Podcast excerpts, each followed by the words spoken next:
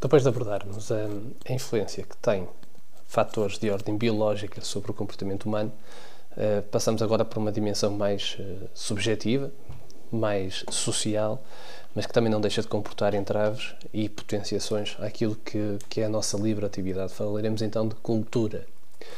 Para falarmos de cultura, vamos tentar situá-la no amplo eh, complexo de, de contingências e circunstancialidades que afetam todo o panorama da ação do sujeito, procurando determinar quais é são as possibilidades de uma ação desconsiderada de, de, do meio social e se é viável um sujeito que não tenha como eh, enquadramento então uma cultura.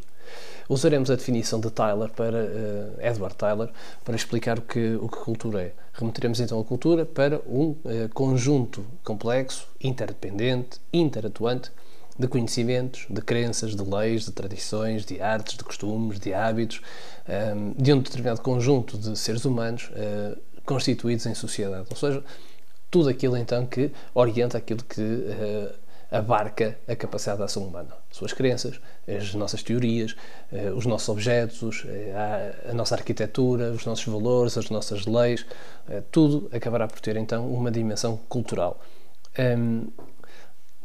Não apenas fenómenos diretamente observáveis são elementos culturais, mas também fenómenos subjetivos, no sentido subjetivos e, e mesmo não físicos, chamemos-lhe assim uh, todo o simbolismo, toda, toda a carga de signos e de, e de símbolos que, uma, que, que, com que a nossa vida se depara não deixam de também ter uma tradução uh, cultural. Esta, este enquadramento cultural uh, caracteriza o homem como um ser social, como um ser de, de conjunto, um, como um ser indissociavelmente intrínseco, ou seja, um ser que não pode ser desvinculado daquilo que é a sua pertença uh, social. A ideia será então, aquilo que procuraremos defender, é que não somos apenas o resultado de uma cultura, somos nós mesmos o produto e o produtor de cultura. Nós enquadramos-nos no âmbito cultural e nós fazemos cultura a nossa forma de adaptação, a nossa forma cultural é sempre decorrente das circunstancialidades do meio. O meio impõe-se sobre o sujeito e o sujeito, então, o que é que vai fazer? Não apenas se vai limitar a fazer adaptação ao meio, vai também transformar esse meio, vai tentar gerir aquilo que são as suas vontades, enquadrando-as naquilo que são uh, os constrangimentos que o meio nos dá. O primeiro ponto de partida para nós vermos esta influência da cultura, ou um dos melhores pontos para mostrarmos a indissociabilidade entre o homem e a cultura, é o caso de seres humanos que nascem ou que vivem um período eh, prolongado de tempo sem contacto cultural. Falamos então de crianças selvagens.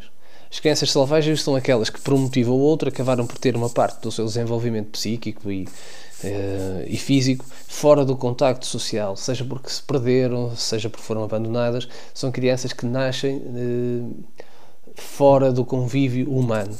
E aquilo que nós percebemos é que os casos históricos que, uh, que abordamos ou que, ou que conhecemos da história de crianças selvagens mostram-nos que uma criança que não tenha o convívio humano não tem as mesmas potencialidades de ação, não tem a mesma normatividade que tem uma que, que, que seja educada uh, de, forma, de forma normal, de forma cultural. Uma criança que é educada fora do convívio humano, por exemplo, tem dificuldades em se integrar no relacionamento com os outros, o seu processo de reeducação é demasiado árduo, normalmente têm uh, mortes muito mais precoces do que, do, que, do que aquilo que seria expectável o que mostra que o convívio humano, que a relação com o outro, é um elemento crucial para o nosso desenvolvimento. Ou seja, mostra que a nossa predisposição genética para, para a sociabilidade. Sem o estímulo, sem, sem estímulo humano, então não há natureza humana. A natureza humana decorre do contacto com, com o outro. Isto porque grande parte do nosso processo de formação, grande parte da nossa, do nosso tornar-nos, tornar-se humano é, eh, é feito por imitação. O nosso comportamento é obtido por imitação de referências. Eh, é, é, é uma imitação de modelos culturais que permite então que, eh, que eu me forme. O processo de socialização, que será uma noção crucial para compreendermos a influência que a cultura tem, vai então abordar-se, vai então considerar esta tendência mimética do sujeito para, para, para se desenvolver. No fundo, todo o processo de educação, no cerne do processo de educação, nós temos aqui um entrosamento de normas, de, de, de orientações, de comportamentos que são considerados transversalmente como aceitos e que a criança copia. Um, basta pensarmos o nosso vestuário. O vestuário é socialmente copiado com base naquilo que são as influências que a, nossa normalidade, que o nosso conjunto de, de, de humanos próximos, chamemos-lhe assim, uh, apresenta. Então, vamos falar em socialização com base na definição de que se trata do processo pelo qual os indivíduos se entregam numa sociedade e interiorizam padrões culturais. É a nossa forma de eh, adaptação ao meio cultural e, mais importante também, interiorização daquilo que são as regras que a nossa cultura apresenta. E esta assimilação, esta, este entrosamento de, dos padrões culturais, é, é feito de forma inconsciente. Ou seja, eu não tenho, não, não vou deliberadamente à procura do elemento que quero copiar. O, o, simples comportamento, o simples estar, faz com que eu copie uma determinada uh, norma cultural que o meu meio apresenta. Falamos em dois tipos de socialização, ambas cruciais, ambas importantes, mas uh, a primária com ascendente uh, sobre a primária.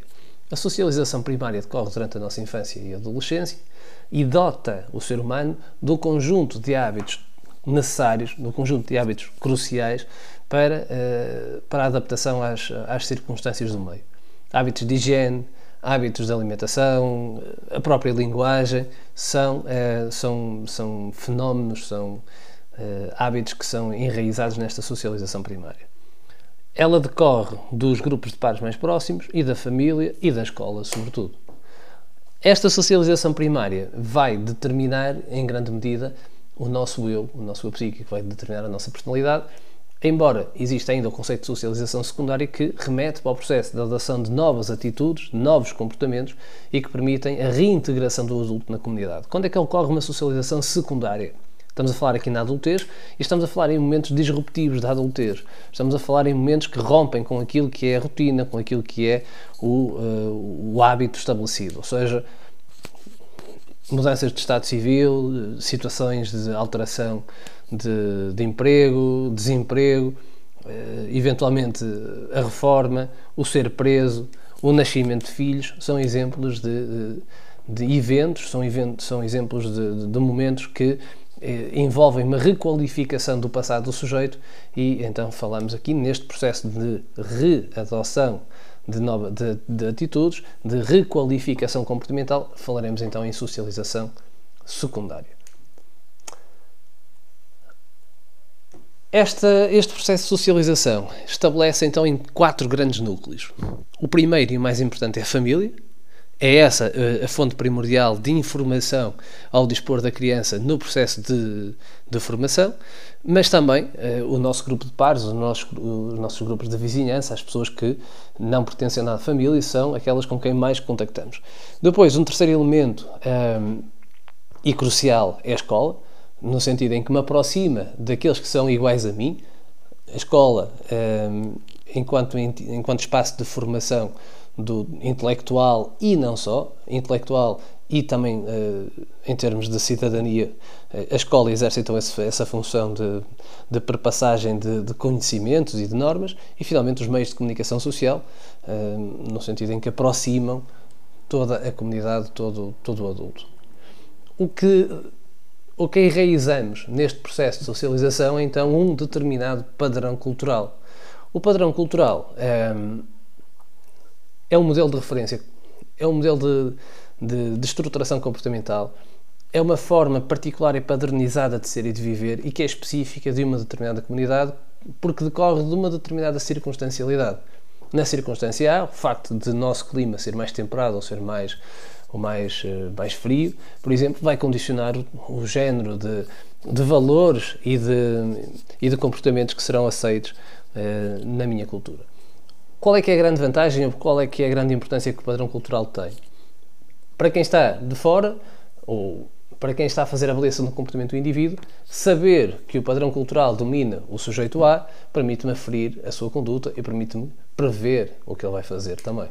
Ou seja, o padrão cultural vai, que decorre de uma, de uma circunstancialidade própria, que decorre de, de um meio que é sempre dispar, nunca há exatamente o mesmo meio em todas as circunstâncias, como é evidente, não deixa de ser então um processo de, ehm, de aproximação e de condicionamento entre indivíduos. Ou seja, se aceitarmos a noção de padrão cultural, aceitamos que diferentes indivíduos possuem, apesar das suas distinções, possuem tendências para se comportarem de forma idêntica. Ou seja, se aceitarmos a noção de padrão cultural, aceitamos a influência do meio sobre o sujeito e aceitamos uma certa, eh, um certo determinismo sobre a ação individual. Por outro lado, permitem-me conhecer melhor o sujeito, permitem-me adaptar melhor àquilo que me é exterior e, nesse sentido, aproxima-me dos outros.